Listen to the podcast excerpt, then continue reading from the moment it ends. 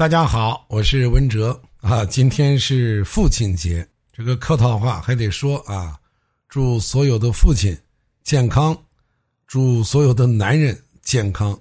这个一年四季，男人是没有节日的啊。这好不容易有一个父亲节，大家也纷纷说父亲节快乐。那么咱们也就应应景啊，也说一句父亲节快乐。实际上，现在男人真快乐的有多少呢？这个今天上午在听友会，我看这个有人发了这么一个图片这个图片呢是一个什么研讨会的一个现场啊，呃，上面有一个人在演讲，这个背景上写了一个消费投资和市场价值，嗯，那么下面依次呢是少女、儿童、少妇、老人、狗。最后是男人，他配了这么几个字，我觉得挺有意思啊，是一种调侃，不妨跟大家分享一下。呃，说父亲节没有任何电商商场有什么活动折扣，可以看出这个群体的商业价值低得可怜。那实际上也就说明了，这个男人创造价值的同时啊，他是很少消费的，啊，实话实说。男人为自己的消费，就是纯属为自己，不管是买烟抽、买鞋子穿，啊，只要是为自己的，他的消费并不高啊。所以从这个现象来看，男人们呢确实是在负重前行，但是在这个前行的过程当中，可能就会有一些迷茫，或者是迷失了方向。我在节目当中说过很多次。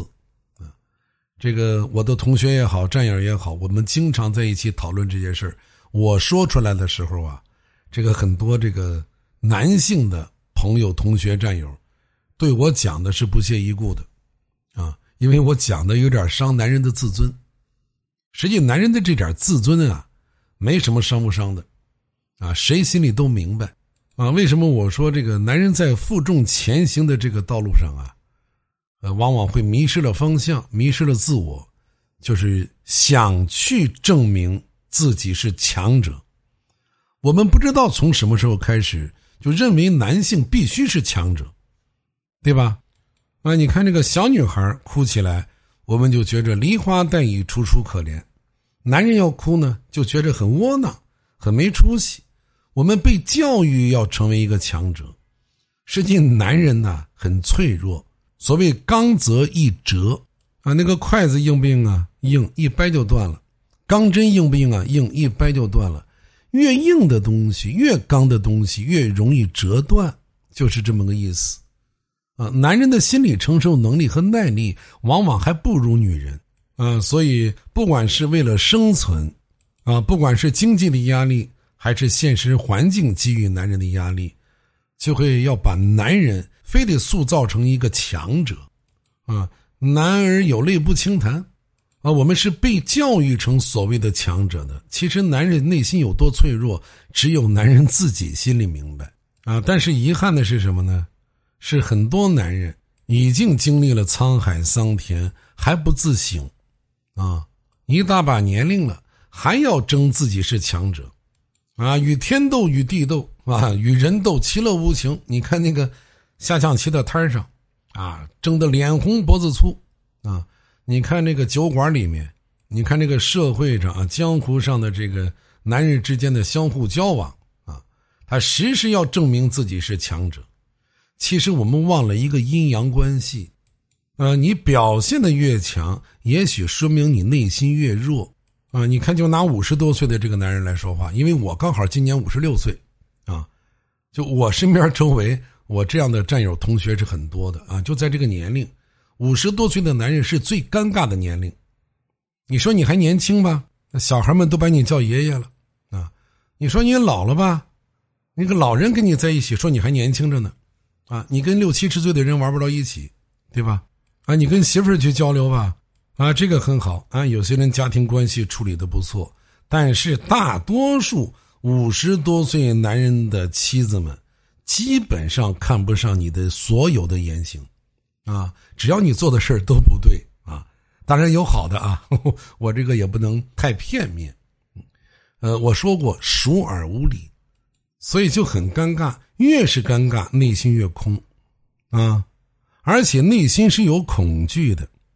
你不要看五十多岁的这个糖尿病人啊，五十多岁的高血压的啊，他还天天喝酒呢，啊，还非常仗义，啊，愿意跟朋友们在一起聚聚会啊，啊，跟战友们在一起打打牌、聊聊天啊，啊，他一定会表现的非常的这个玩世不恭，啊，你还不能在他面前讲养生。啊，你讲养生，他看不起你，说你这个大男人怕死，人迟早会有一死的，你怕什么怕？哎，他说的荡气回肠，可是他一个人在家的时候呢，内心是怕极了。所以我说呀，男人苦，男人累，谁知男人遭的罪？啊，这一辈子都被教育的要阳刚，要阳刚，只会阳不会阴啊。所以今天早上啊，我发了个朋友圈，这个好久不发了。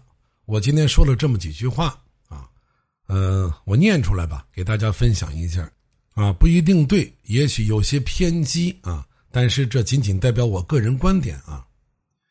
我说，强者弱之，阴者阳之，天道本来愚者自愚而已。一叶障目，自以为是，臭显能能，先有自知之明啊啊！总之啊。在这个父亲节，我也替咱们男同志啊，向所有的女同志求个情吧，啊，给男人点空间，男人真的不容易，多关爱关爱男人吧。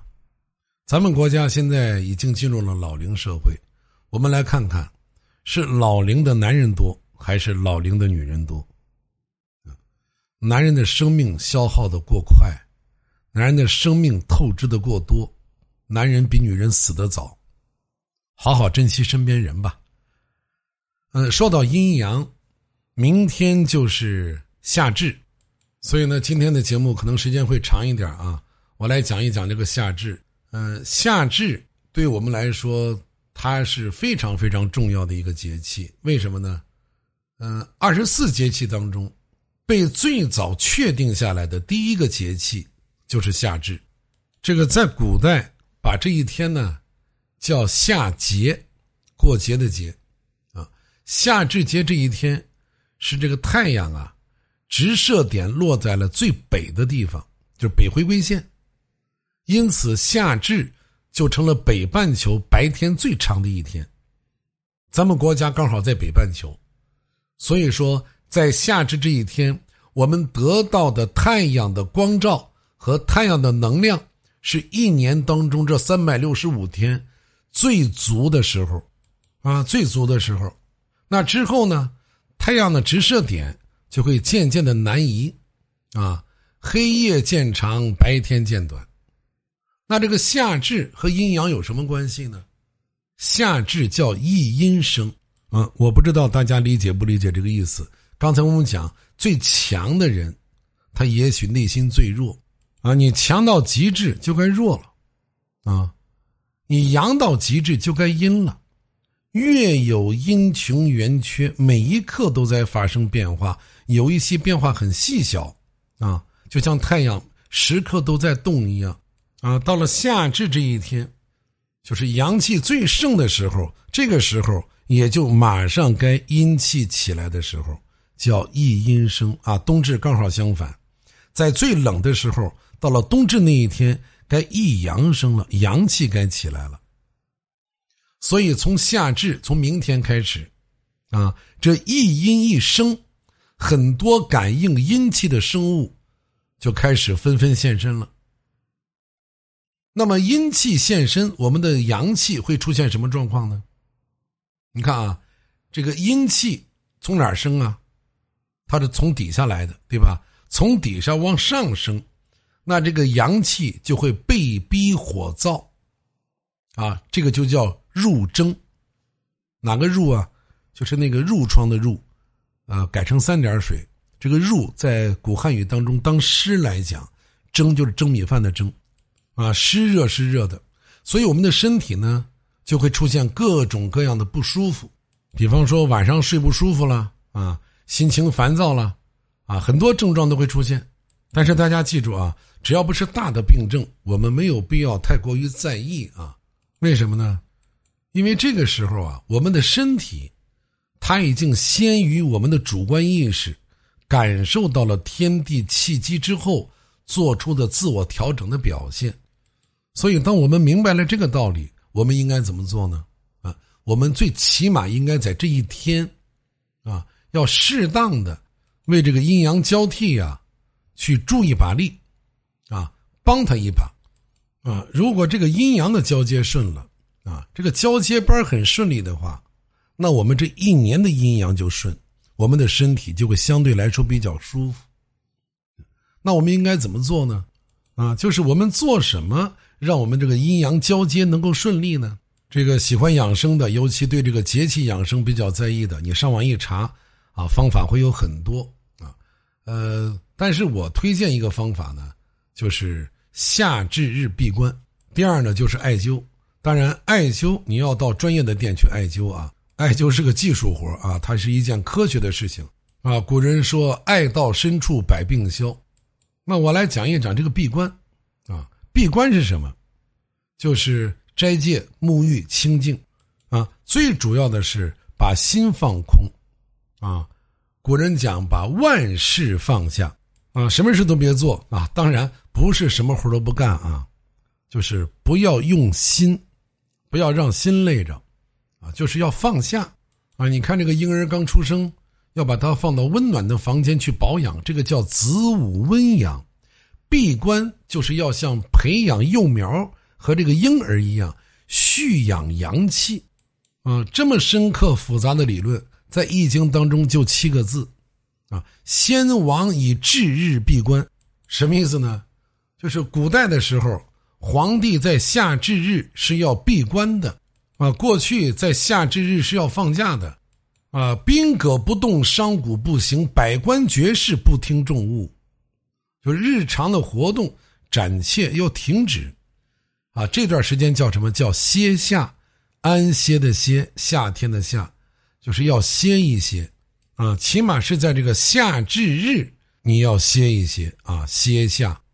所谓动则耗，静则养，在这个阴阳交接的阶段，如果你闭关静养，就能够减少阳气的耗散，就能够很好的保护你这个微弱的阴气这个萌芽，让我们的身体呢调整到一个相对的平衡状态，这样我们就可以平心静气的去迎接这个阴阳的交替。大家知道南怀瑾先生吧？啊，南怀瑾先生多次的告诫我们，他说夏至是一年当中阴阳交换的关键节点，天地会赋予我们身体一次修理、修复、补充、重启的机会，就是让我们能够获取天地给予我们的这个精。所以，如果能在至日这一天啊，也就是明天夏至这一天，我们能够把握好天地的法则啊。简单的打坐一个时辰，也就是两个钟头，效果是非常好的啊！没有太多的这个方法那个方法的！你心如果不静下来，什么方法那都是奇形啊！那都是一种焦虑，不动心为原则啊！明天大家如果有可能，你哪怕静躺两个小时呢，啊，这个效果都非常好。当然饮食要注意啊，最起码在明天。不要动寒凉的东西，什么冷饮呀、冰镇啤酒啊，你还要宴请朋友啊，能免就免了，好吧？改天再说。这忙了三百六十五天了，自己给自己放上半天假不行吗？对吧？当然，明天星期一，好多人都要工作啊，你要做买卖的要开门的啊，并不是让大家在行政上去休息啊，心要休息，最好呢中午休息休息啊，抽空打打坐。就把那些操心的事儿、烦心的事儿，或者需要四处奔波的事儿，暂且缓一缓，啊，就是在这个燥热的夏天，给自己一个短暂的停留啊。明天咱们节目也不更新，明天我也闭关啊。说闭关是好听，就是给自己找一个放松的机会，啊，给自己一个放松的理由，因为是夏至节，啊。前面我们说到，男人这一辈子都很累，所以咱们听众朋友啊。这个夫妻之间、家人之间相互鼓励一下，相互谅解、相互包容一下，没有特别特别大的事情，明天呀就不要太忙碌自己了。好，谢谢大家，我们后天接着再聊。